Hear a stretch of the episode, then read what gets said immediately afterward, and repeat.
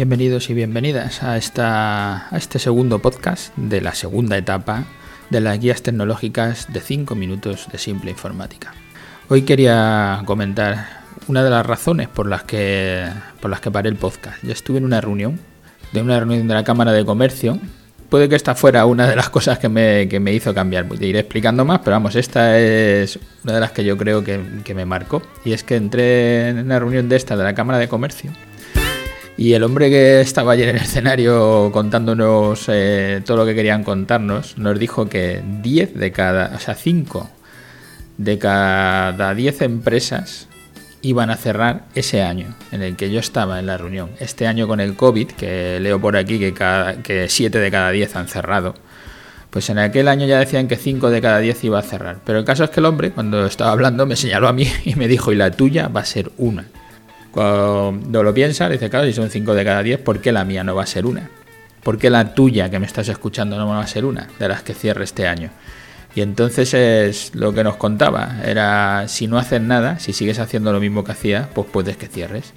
Y de eso se trata, de tratar de hacer más cosas. Por eso yo paré y me puse a hacer otro montón de cosas que os iré contando. Hoy estamos en el programa 343 que le, hemos titulado ¿Es tu empresa una de las que cerrará este año? Y lo que vamos a explicar es la transformación digital, las ventajas para las pymes y para los autónomos. En la pasada temporada ya estuvimos viendo un, un, informe sobre la transformación digital. Era el programa 118, que os dejaré el enlace en la nota del programa. Y según el informe que ha salido ahora de, en el 2021, pero el informe es 2019-2020, la cosa no ha cambiado mucho de aquello que, que ya veníamos observando.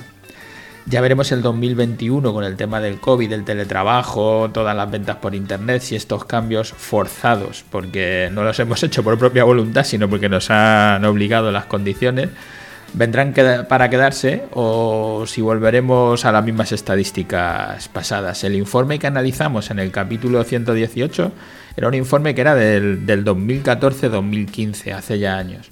Sobre el tema de e-commerce, de, las ventas por, por internet, hay un informe más reciente de, de, este año, del 2021, que sí que iré comentando más, más adelante que os lo voy a dejar el enlace por si lo queréis ir viendo y os adelanto que el 2021 han subido las compras desde las compras online desde un 73% que había ahí en el 2017 hasta un 76%. No es mucho, pero bueno, algo ha subido. Se calcula que hay como unos 27 millones de españoles que están comprando online, con lo que parece que es un mercado que habrá que tener en cuenta. De eso va un poco este informe, de eso van estos capítulos que voy a hacer seguidos hasta acabar con el informe porque es un poco largo, pero bueno, me parece que es muy interesante y que lo, que lo debo de tratar seguido, no voy a ir saltando unas piezas por un lado y otras para el otro.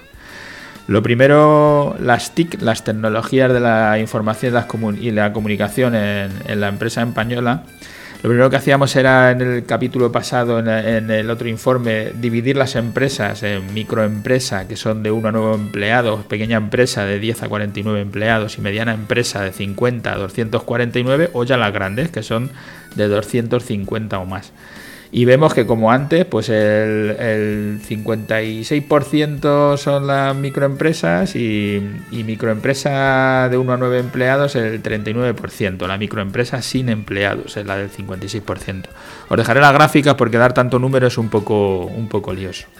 Pues mayoritariamente las empresas de cero empleados hasta nueve empleados son el 99% de, de todas las empresas. Luego las otras son las grandes, aunque a nivel de empleo son las grandes empresas las que más gente tienen contratada. Por el número de trabajadores, el 40% está concentrado en empresas de 250 trabajadores, que son el mínimo de empresas.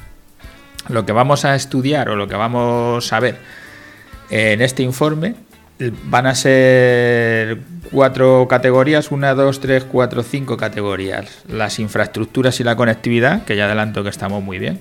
La presencia y los usos de Internet, disponibilidad de página web, el, uso de las redes sociales, publicidad en las, en las redes y en Internet, que ya adelanto que estamos muy mal. El comercio electrónico, que ya digo que también estamos muy mal La integración por parte de las empresas de tecnologías clave tipo Big Data o RPs, CRMs, que seguimos mal, como estábamos antes, y el tema del talento digital y la formación digital, que estamos pésimamente mal. De, esto hablaré en los próximos capítulos, porque como ya veis, ya estoy fuera de los 5 minutos y es un poco contaros qué es, cuáles son las ventajas de adoptar todas estas nuevas tecnologías de lo que se está llamando la transformación digital, que lo veremos en los próximos capítulos. Gracias a todos los que escucháis este podcast por estar ahí. Como siempre os digo, nos viene muy bien que nos deis vuestro feedback de qué os parece esto que estamos haciendo y si queréis solicitar una cita para una consultoría comercial con nosotros, que son gratuitas, que tiene una duración de una hora, bien sea para cualquiera de los temas que estamos tocando, de transformación digital, de marketing digital, de desarrollo, diseño de página web, podéis, podéis consultarnos. Y también os agradezco a todos los que os paséis por iTunes o por iVoox y nos dejéis un me gusta o nos dejéis algún comentario, alguna valoración, porque eso hará que más gente escuche este podcast, que más gente nos oiga y que podamos ayudar a más gente a intentar transformar, a intentar mejorar sobre todo estas microempresas sin empleados o microempresas de 1 a 9 empleados que son las que más problemas están teniendo. Gracias y hasta la próxima.